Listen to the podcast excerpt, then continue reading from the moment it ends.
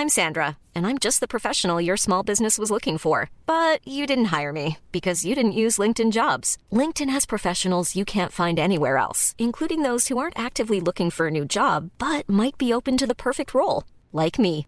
In a given month, over 70% of LinkedIn users don't visit other leading job sites. So if you're not looking on LinkedIn, you'll miss out on great candidates like Sandra. Start hiring professionals like a professional. Post your free job on linkedin.com/people today.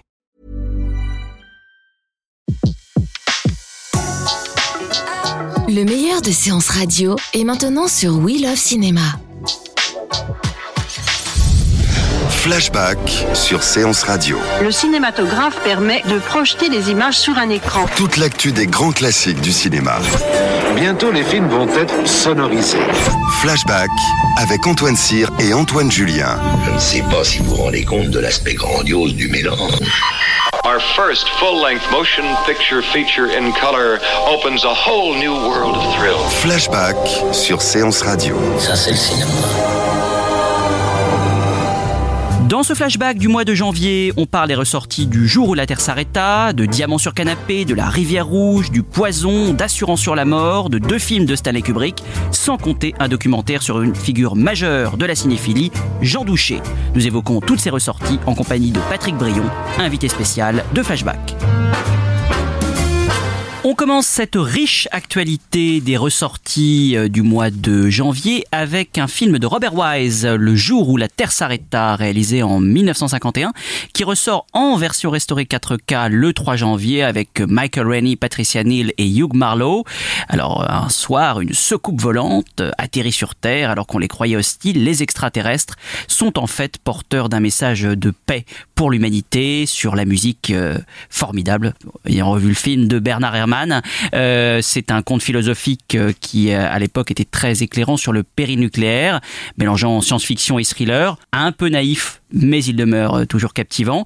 Il faut rappeler que Robert Wise est un grand, un grand spécialiste du montage, puisqu'il fut le monteur d'Orson Welles sur Citizen Kane, et on demeure encore frappé par la, précision du montage. C'est une de ses, euh, de ses grandes réussites, et le film d'ailleurs a de nombreux admirateurs, dont un certain Joe Dante qui dit que peu de films de science-fiction des années 50 sont aussi érudits, intelligents et soignés. Ce film est unique. Patrick Brion. Absolument. Et la phrase euh, qui est dedans, Clara Doub, euh, Barada Nicto, est bien connue. Ça fait partie de notre euh, souvenir, de notre mémoire personnelle du, cinéma. Non, non, c'est un film, je vous trouve même un peu sévère avec le film.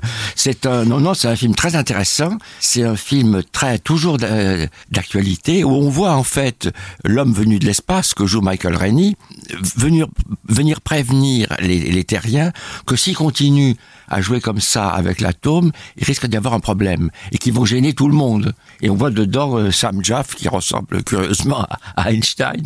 Non, non, c'est un film très, très intéressant, je trouve. Ouais. We have come to visit you in peace and with goodwill. I want to meet with representatives from all the nations of the earth. You the president is prepared to declare a state of national emergency. Obviously, the monster must be found. He must be tracked down like a wild animal. He's not eight feet tall as reported, nor does he have tentacles. I like you, Mr. Carpenter. You're a real screwball. I don't like the way he's attached himself to you and Bobby. After all, what do you know about him?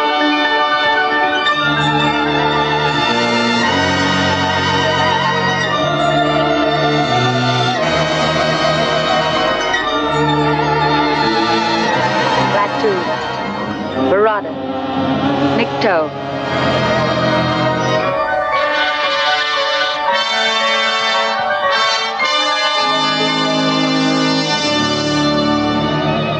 Autre ressortie de ce mois de janvier, Breakfast at Tiffany's, autrement dit Diamant sur canapé de Black Edwards, réalisé en 1961, qui ressort lui aussi en version 4K le 17 janvier.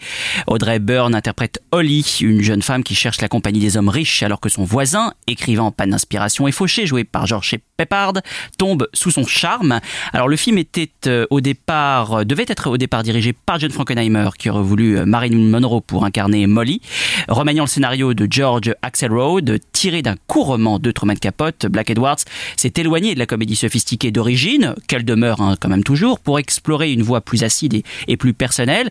Euh, Pour l'anecdote, Audrey Hepburn a déclaré que la séquence où elle met le chat dehors était la plus difficile qu'elle ait jamais tournée. C'est un film euh, culte d'une certaine manière, rentré dans le panthéon grâce à l'élégance d'Audrey Hepburn, habillée comme de coutume par Givenchy, sa vision mélancolique de Big Apple, la célèbre joaillerie Tiffany sur la 5e avenue et bien sûr sa fameuse chanson Moonraver, écrite par Johnny Mercer et composée par Henry Mancini.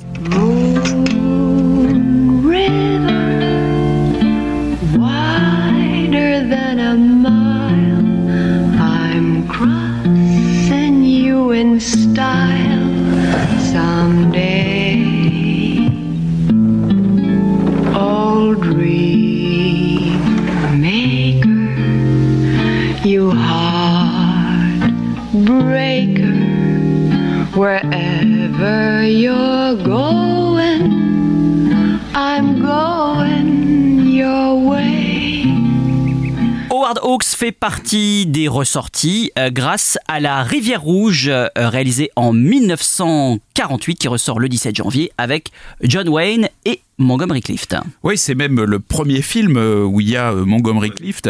Euh, c'est un western, euh, enfin c'est un western dans lequel il y a vraiment euh, tout ce qui fait qu'on aime le western. Il y a un scénario de Borden Chase Ouais. qui est un des grands des grands auteurs de western. Il y a une musique de Dimitri Tiomkin qu'on retrouvera aussi dans et le, le train sifflera trois fois et dans ta- des tas d'autres westerns classiques. Il y a un, un, un éleveur euh, mégalomane euh, qui a un troupeau de, de 10 000 têtes de bétail. Et évidemment, ce- cet éleveur, euh, c'est John Wayne. Voilà, bon, c'est un, c'est un, c'est vraiment un film. C'est un, west- il y a le décor de western aussi par excellence. Bon, c'est un, je je crois que c'est, un des westerns emblématiques, peut-être un des dix westerns qui comptent. Oui, c'est un des grands westerns et c'est le rapport classique entre un adulte et ce qu'on appelle un tenderfoot, un jeune. Un, un pied tendre. C'est ça. Et, et les deux, le, vraiment le rapport entre John Wayne et Montgomery Clift est, est- est formidable. Flashback depuis un certain temps maintenant est victime, mon cher Antoine, d'une incongruité étrange. Nous n'avons encore jamais parlé de Stanley Kubrick. Ah, Alors, là, c'est quand même, euh, quand même un petit peu curieux, mais bon, on dépend aussi de l'actualité. Donc l'actualité nous sourit heureusement avec deux films de Stanley Kubrick qui sont ses deuxième et troisième films. Le baiser du tueur Killer's Kiss réalisé en 1953 qui ressort le 17 janvier et l'ultime Radiac réalisé en 1956 qui ressort le 3 janvier. Euh, le baiser du tueur qui fait suite à Fear and Desire, le film euh, que Kubrick euh, voulut détruire, qui a été Il n'a pas reconnu, qui n'a pas reconnu, renié pendant toute sa carrière. Euh, le baiser du tueur s'est tourné en décor naturel dans les rues de New York. Euh, il y a une invention visuelle manifeste, notamment dans la séquence du match de boxe ou, ou la bagarre dans la réserve à mannequins. Mais selon Patrick Brion, le film est un peu tape à l'œil. Oui, mais ça, c'est, ça peut être, euh, disons, c'est le défaut qui disparaît de temps en temps dans l'œuvre de, de Kubrick. C'est un côté un, un peu tape à l'œil, oui, oui, oui. Moi, je préfère The Killing. Qui The Killing Donc l'ultime Radia. hein. Oui, l'ultime Razzia, il- est tape à l'œil par son montage. Mais son montage est d'une efficacité éblouissante. Il est complètement dé- dé- déstructuré, le film. Ouais. Je, je pense que les, les, les deux films, c'est assez marrant parce que ces deux films sont quand même le reflet d'une époque euh, à peu près semblable puisqu'ils sont tournés à un ou deux ans euh, d'écart Euh, et ils, ont c'est tous les deux des films de losers euh, donc euh, il y, a, il y, a, y a quand même des il y a quand même des points communs et en même temps c'est des films très différents moi je pense que euh, dans euh, Oui, je, je rappelle juste pour les, les auditeurs qui n'auraient pas vu l'ultime Radia encore, c'est avec Sterling Hayden. hein, c'est l'histoire d'un repris de justice qui fomente un hold-up astucieux. Voilà, dans un champ, dans un champ de course. Et donc, le, ce qui est très intéressant, je, je trouve, euh, c'est que le, le baiser du tueur, c'est vraiment le Kubrick quand même photographe. C'est le, s'il y a des plans extraordinaires, le, l'actrice longiligne, euh, le, même le, le, le, le- personnage, le, le, le méchant euh, dans le, dans le baiser du tueur, Frank Silvera, euh, a une tête tout à fait étonnante quand il est dans sa voiture. C'est toute une époque. euh, ça, c'est plein de symboles. C'est vraiment un, quel- un film qui est extrêmement euh, stylisé, alors que au contraire, l'ultime Razia, finalement, le, le Sterling Hayden qu'on voit dedans n'est pas si éloigné que ça du Sterling Hayden de Quand la ville dort. C'est un, c'est un, un loser euh, un peu de la même manière, peut-être un petit peu moins tragique que dans, que dans Quand la ville dort, mais quand même, euh, on a euh, un, une histoire aussi, les- les- un personnage classique de ce genre de film qui est Elisha Cook Jr., qui joue un pauvre type qui va être trahi et entraîner finalement toute la, la chute avec la, la, la Mary, Mary Windsor, Mary Windsor, ouais. voilà, qui était une actrice très grande. Ouais, ouais. Donc c'est c'est assez marrant parce qu'elle mesurait 1m80 et, et, et donc elle, elle, elle avait une certaine autorité euh, sur, euh, sur les hommes et, et ça passe très bien dans ce film. Et donc on, on a quand même un film qui est plus un, un grand film noir euh, et que finalement euh, Kubrick a en quelque sorte payé son tribut euh, au grand film noir euh, à travers l'ultime Razia, alors que le baiser du tueur, c'est alors il y a un côté un peu tape à l'œil, mais moi je dirais qu'il y a aussi un côté peut-être plus absolument personnel de, de Kubrick Oui, non, non. par rapport à son parcours de photographe. Non, ça, va, ça, il faut pas euh, diminuer les la qualité des deux films. Euh, Kubrick montre là qu'il est capable de tourner. Euh, Fear and Desire est un film donc, qu'il n'aime pas, euh, qui a très mal marché, qui est sorti n'importe comment aux États-Unis, euh, vaguement, enfin qui est un film de guerre, mais très très compliqué à suivre. Tandis que là, il, il va montrer au studio qu'il sait tourner, qu'il sait tourner, qu'il sait monter. Euh, bon, au studio, parfois, il faut faire un peu de, il faut bien le montrer les, les- les choses. Et, et- et les, les deux films ont très très bien vieilli. Je les ai revus récemment, ils sont très très très bien. Donc euh, deux euh, films de Stanley Kubrick à redécouvrir dans les salles. Autre cinéaste à l'honneur, ce mois-ci un cinéaste que nous affectionnons particulièrement dans Flashback, puisque nous en parlons régulièrement, c'est Billy Wilder. À l'occasion de la ressortie de deux films qu'il tourna euh, coup sur coup. Tout d'abord Le Poison, The Lost Weekend, réalisé en 1945, qui ressort le 10 janvier avec Remy Land et Jane Wyman. Début de la consécration pour Billy Wilder à l'époque, avec quatre Oscars, dont le meilleur film, le meilleur réalisateur et le meilleur acteur pour Remy Land, qui joue Don Burman, un New-Yorkais de 33 ans qui s'apprête à partir en week-end avec son frère, euh, qui essaie vainement depuis 6 ans de euh, le désintoxiquer de son emprise à l'alcool. Ce jour-là, il trouve euh, encore une bouteille suspendue par une ficelle à la fenêtre et ça va être toute une journée voilà très très dure finalement puisque c'est quand même un des premiers films vraiment qui traite frontalement du, du thème de l'alcoolisme. C'est oui, c'est un film pas forcément le plus connu de, de Billy Wilder, curieusement, euh, mais qui est, euh, qui est assez presque atypique dans sa carrière. Ouais, qui, est, qui, est, qui, qui est, qui est peut-être plus dans, dans les il y a souvent quelque chose de sombre dans les films de Billy Wilder quelque part mais enfin c'est quand même souvent caché der- derrière la de- derrière la drôlerie là euh, le franch- cas, ouais. là franchement c'est pas le cas c'est vraiment un film sombre Mais c'est intéressant parce qu'il a été tourné en plein en pleine ville, de- dans, une- avec une camionnette où il y avait juste un endroit pour laisser passer l'objectif de la caméra. Ouais, ouais. Ouais, là quand quand quand, quand Rémi Land planque sa bouteille Ah oui, là oui. c'est vraiment c'est c'est tragique Ah, le malheureux, on a vraiment Ouais. envie de prêter Ouais. une. Ouais, ouais. Et l'année suivante, euh, Billy Wilder change de registre euh, avec le film noir, évidemment, avec Assurance sur la mort, Double Indemnity, réalisé en 1946 euh, avec Fred McMurray, Edgar G. Robinson et Barbara Stanwyck. Avant, Antoine, que vous nous parliez de votre actrice préférée. Je rappelle juste le, le, le pitch très rapidement. Hein. C'est un employé d'une compagnie d'assurance qui tombe amoureux de sa cliente et qui échafaude avec elle un plan pour supprimer le, le mari encombrant et ainsi partager avec elle l'assurance vie de ce dernier. Je crois que ce film-là, c'est quand même le, le, maître, l'un des maîtres étalons du, du film noir. Il y a absolument tout ce qu'on veut euh, trouver euh, dans un film noir. Euh, Il y a une femme fatale qui fomente le meurtre de son mari. Il y a un- une escroquerie à l'assurance. Il y a un scénario d'une histoire de James M. Cain. Enfin, il y a voilà, il y a et puis il y a en effet Barbara Stanwyck qui est une espèce de alors je trouve déjà de de, de pré-caricature de la société de consommation parce qu'on la voit dans un supermarché quand elle se donne des rendez-vous secrets avec euh, euh, Fred McMurray, euh, quand elle arrive sur la véranda avec son avec sa chaîne euh, euh, autour de la cheville, euh, cette espèce de perruque qui la faisait ressembler, euh, disaient les producteurs du film, à George Washington, Ouais. euh, et qui et qui et qui montre bien euh, l'idée d'une femme qui a tellement envie d'être riche et d'avoir l'air riche qu'elle se fait rajouter des cheveux. Euh, et, et donc il y a, il y a voilà, c'est un film euh, extraordinaire parce que il y a, il y a toute la la, la, la, la beauté du film noir, le, la tragédie du film noir, et en même temps une ironie, une, une critique déjà sous-jacente de la société américaine. C'est un film très puissant. Et on va sentir que on sent que le malheureux Fred McMurray s'en sortira pas. Ah oui, ça c'est sûr. Et Fred McMurray qui jouait quand même souvent, qui qui, est, qui était toujours un, un peu entre euh, des, des personnages soi-disant de séducteurs et en même temps quelqu'un d'assez falot et d'assez euh, et, de finalement euh, assez quelconque. Mais là, quand on l'apparition de Barbara Stanwyck, quand on la voit descendre l'escalier, elle, elle, elle- elle explique qu'elle venait de se, se faire dorer. gros. Absolument. Donc, elle a manifestement rien.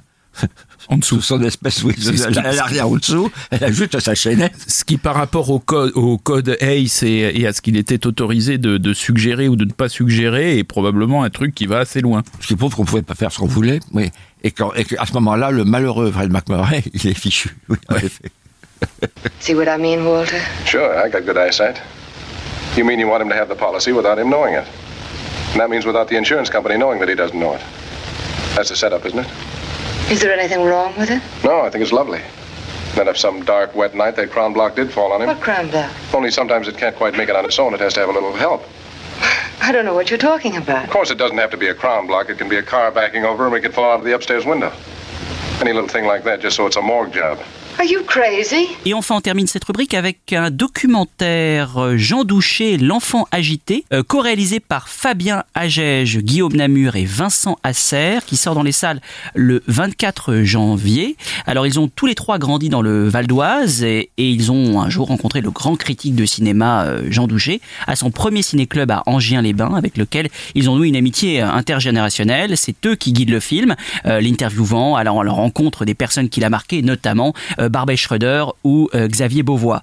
Euh, Jean Douché débute au cahier euh, du cinéma et à art, devient même rédacteur en chef adjoint avec Eric Romer euh, de la célèbre revue. Il est l'auteur d'un ouvrage sur Alfred Hitchcock euh, paru en 1967. Il réalise à cette période, euh, durant les années 60, trois courts-métrages, ce qu'on sait peut-être moins. Dans les années 70-80, il devient animateur de ciné-club et d'ailleurs dans ce documentaire, on voit des archives assez savoureuses de ces moments-là. Puis directeur d'analyse filmique de l'IDEC, où il a notamment pour élèves Arnaud Desplechin et- Noémie Lovski, qui d'ailleurs participent et, sont présents dans ce documentaire. Il donne aujourd'hui des cours à la Française, il a présenté plus de 1000 films et anime le Ciné-Club qui porte son nom au cinéma du Panthéon. Euh, le film s'appelle L'enfant agité car il s'agit du titre d'un scénario écrit par Douché dans les années 80 et jamais tourné. Euh, C'est le portrait d'un original, hédoniste passionné, dissertant sur le cinéma bien sûr, mais aussi sur la vie, la mort et l'amitié. Euh, Patrick Brion, je crois que c'est une personnalité que vous connaissez bien, c'est le portrait tendre d'un infatigable passeur. Oui, oui, ça je, je connais bien euh, Douché depuis plusieurs décennies. Oui, c'est un, un passeur. Il est, il a été, il est toujours très très utile parce qu'il est convaincant. Il, il aime profondément le cinéma. Et j'avoue, je me souviens une fois d'une présentation, oh, ça devait être il y a, un demi-siècle, au studio Parnasse, où il a fait une présentation le mardi soir. Il y avait une espèce de discussion. Il a mobilisé la- l'attention pour parler d'Hitchcock. C'était éblouissant. Parce que non seulement c'est un homme intelligent, mais c'est un homme qui réussit à faire passer son intelligence et sa passion pour le cinéma. Euh, au cahier du cinéma, ils l'ont assez mal utilisé. C'est le moment où il y a eu tout cet antagonisme entre Romer, que certains avaient envie de, de virer, Rivets et, les autres. Il en a été tout de même victime parce que il était, il était manifestement l'un des plus intelligents de la deuxième version des cahiers, pas la version euh, euh, Truffaut, Godard qui était avant, mais celle d'après. Ce qui est très très beau dans notre histoire avec Jean, c'est que j'ai pu lui rendre euh, tout ce qu'il m'a donné. Pour moi, cet exercice d'exégèse, c'était vraiment un, un rêve que j'avais jamais trouvé ni dans mes lectures critiques, ni dans, dans les, les livres de théorie du cinéma que j'avais pu lire. Douchet, il nous apprenait qu'on pouvait mieux vivre euh, grâce aux films, mais, mais aussi mieux voir les films grâce à une bonne vie. On adorait tous Jean, c'était notre maître à penser, on était d'accord avec tout ce qu'il disait. Douchet, surtout, tu commençais à vraiment pouvoir l'aimer, t'en servir, etc. Quand tu renonçais aussi un peu à pouvoir l'expliquer et acceptais que c'était une expérience un peu intime.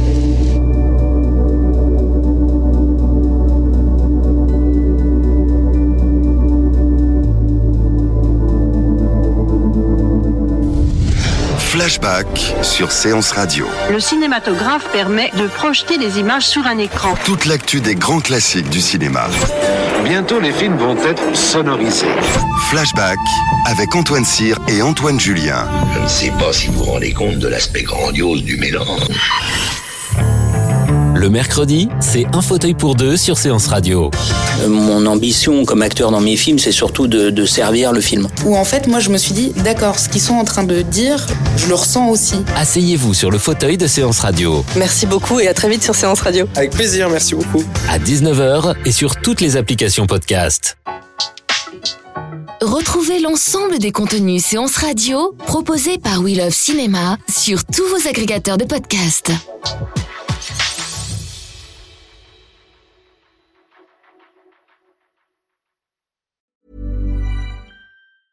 Hi, I'm Daniel, founder of Pretty Litter. Did you know cats tend to hide symptoms of sickness and pain? I learned this the hard way after losing my cat, Gingy. So I created Pretty Litter, a health monitoring litter that helps detect early signs of illness by changing colors, saving you money and potentially your cat's life. Pretty Litter is veterinarian developed, and it's the easiest way to keep tabs on your fur baby's health right at home. Go to prettylitter.com and use code ACAST for 20% off your first order and a free cat toy. Terms and conditions apply. See site for details.